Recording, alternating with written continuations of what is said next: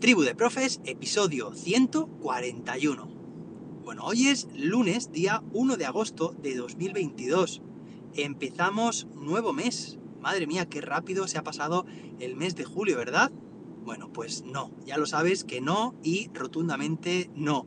Que esa es la frase que digo siempre cuando termina un mes, pero el mes de julio ha sido todo lo contrario. Ha sido eterno, completamente eterno pero bueno, ya lo hemos superado.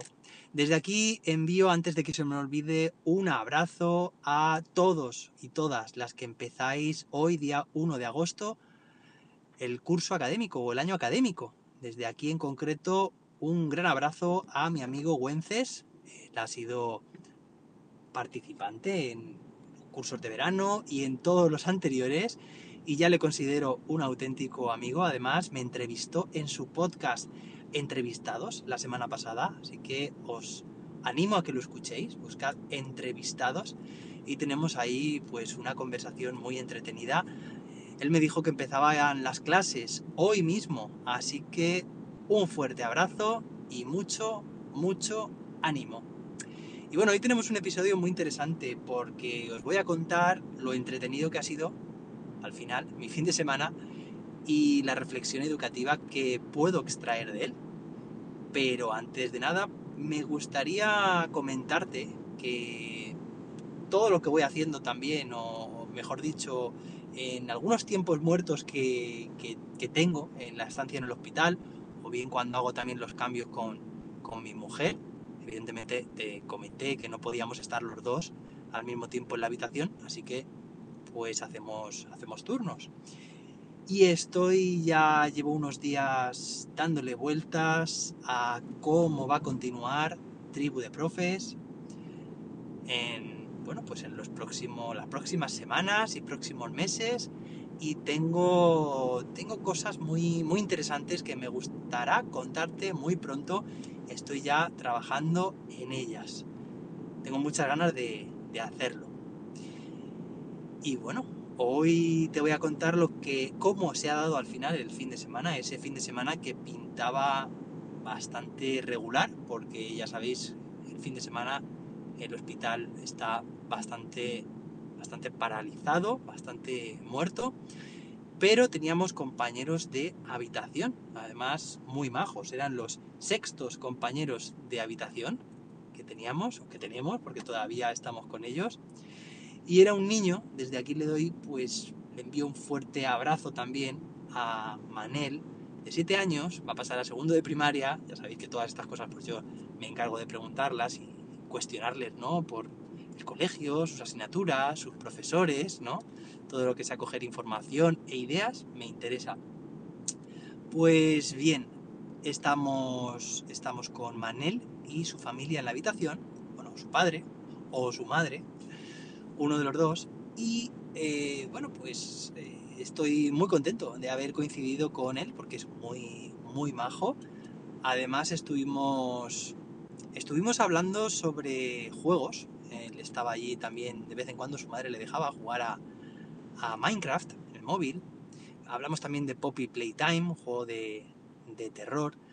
Y bueno, a él su, su estancia se le alargó él iba a, estar simplemente 24 horas, ya comenté la semana pasada, pero al final, pues por alguna complicación que hubo, pues ya sabéis, el viernes también hizo noche y evidentemente, pues de ahí ya no, de esa espiral del fin de semana ya no se puede salir, eh, sino que hay que esperar hasta el final, hay que esperar hasta, hasta el lunes y espero que hoy lunes, bueno, ya sabéis que estoy grabando el día anterior, finalmente sí que le puedan dar el alta porque, oye, él se encuentra bien y mejor se encontrará todavía en casa. Bueno, pues estábamos hablando tan tranquilamente de los juegos, Minecraft, me estaba comentando y yo pues le dije, ah, pues mira, yo también, yo también he jugado, sí, yo lo hago para, para conocer mejor a mis alumnos y yo les cuento, ellos me cuentan y conecto mejor cuando hablamos en el mismo idioma de los juegos y cuando ellos ven también que, tienen, que tengo yo intereses comunes a ellos, que me intereso por sus cosas, digo, así que es una herramienta que, me gusta mucho. Bueno, pues total, que estuvimos ahí hablando un rato y compartiendo experiencias sobre los juegos, trucos y demás. Y él, pues también, o sea, esto me sirvió a mí para conectar mucho con él, porque desde luego que, oye, tener una conversación así sobre juegos, cuando supuestamente para él los adultos en general están completamente desvinculados de, ese tema, bueno, le pareció, nos pareció muy bien los dos y congeniamos bastante. Bueno, a continuación vino mi mujer, hicimos el cambio, yo me fui, luego cuando volví, pasaron ya unas cuantas horas, noté que Manel me miraba de forma muy distinta. De hecho, le daba vergüenza mirarme. Yo entendía lo que podía pasar y, su madre me lo contó. Dice, anda, que eres, youtuber. Bueno, ¿para qué? Claro, él me había estado comentando, Manel, que él pues le encantaba también YouTube, veía muchos vídeos sobre cómo eh, había youtubers que jugaban eh, a determinados juegos que eran los que más le gustaban a él.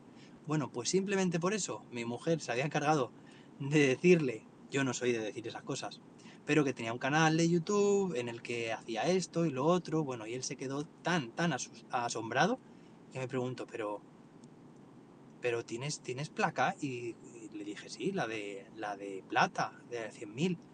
Y claro, mi mujer empezó a decirle y esto y lo otro, y él, madre mía, dice, ay, ay, ay, qué cara de vergüenza, que, qué cara, vamos, que, que, que, no quería ni mirarme a los ojos. Y su madre le dijo, pues nada, eh, tendrás que hacerte una foto con él y que te firme un autógrafo. Bueno, fijaos qué situación tan curiosa. Para nada, bueno, pues imaginaba que, que íbamos a llegar a esas en realidad. No le he firmado todavía ningún autógrafo, ni me he hecho una foto con él, ni nada de eso bueno, no sé, si hay que hacerlo, pues, pues se hace. Pero vamos, no sé si, si, procede o no, vamos, yo lo hago por, por, su satisfacción y ya está. Vamos, que desde el momento en que se enteró eh, de lo del canal de YouTube, ah, que por cierto, tengo que comentaros, si no ha llegado ya, en el momento de grabar este episodio, el canal Mateflip tiene ahora mismo 999 suscriptores. Atención, de hecho una foto, una captura, por si acaso pronto llegamos a los 1000, publicarlo. Oye, porque me, hace ilusión. Es un canal que, que, creé el año pasado de matemáticas, curso pasado, y oye, he llegado a una cifra muy, muy redonda. Así que, pues quería compartir también contigo esta anécdota, como también lo es la de Manel y su admiración hacia su hacia el padre de su compañero de habitación que soy yo. Bueno, no pensaba que se fuera a dar este tipo de situación, pero me ha parecido una, algo muy curioso. Esto, la reflexión a la que me lleva, a la que me llega, es que a nivel psicológico existe, claro, ya estuvimos hablando hace unos episodios del efecto Pigmalión, del efecto Halo, de la profecía de autocumplimiento, y en realidad tiene un potencial tan grande que, por ejemplo, en este caso, lo que alguien te pueda contar sobre otra persona te influya tanto a ti en tu actitud, en tu predisposición, que esto se puede utilizar, como ya sabéis, en ambos sentidos, para bien y para mal. Y en este caso, fijaos, como que le dijeran que esa persona con la que, ya te he contado, habíamos estado hablando tranquilamente sobre juegos y demás, y de repente le dicen lo que le dicen y su actitud cambia por completo. Fijaos lo potente que es lo que puedan conocer de nosotros nuestros alumnos, lo que puedan saber o lo que les podamos contar. Bueno, y así con todos también, entre compañeros, entre profesores, entre los propios alumnos, con las familias. Así que no descuidemos, esto es fácil que se nos pase, pero no descuidemos esa potencia que guarda la psicología, que guardan los hechos que se transmiten a las creencias. bueno, para terminar, bueno, después de todo esto que te he contado, de nuevos proyectos que vienen de camino, de la entretenida conversación y anécdota con, con el gran Manel, pues también como destacar una anécdota un poco divertida, pero que te puede llevar fácilmente al cabreo, es que en el hospital, fijaos que me lo llevo ya un poco, me lo llevo ya un poco al, terreno del humor, ya sabéis, pero es una queja, de nuevo, es una denuncia social. Resulta que cada mañana, cuando nos sirven el desayuno, nos dan una hoja, una fotocopia con una serie de casillas para seleccionar el menú del día siguiente. El menú completo. Desayuno, almuerzo, merienda y cena. Todo completamente desgranado, desarrollado. Cada día es un menú completamente o hay posibilidad de elegir menús completamente distintos. Oye, ¿y qué gracia me hace que el menú que, que elegimos de un día para el siguiente no tiene nada que ver con lo que luego nos encontramos, con lo que luego, luego nos traen? Y esto los primeros días, claro, era un poco de, oye, pero esto lo habíamos puesto en el menú, pero esto no estaba, pero esto, y claro, al final ya fuimos un poco más listos y dijimos, vamos a hacerle una foto al menú de cada día para comprobar al día siguiente si realmente lo que nos traen es lo que hemos pedido o no. ¿Qué piensas que ha pasado? ¿Coinciden los menús, el elegido con el traído? Pues evidentemente no. Anecdóticamente, algunas de las cosas que traen coinciden, como puede ser fruta o como puede ser yogur.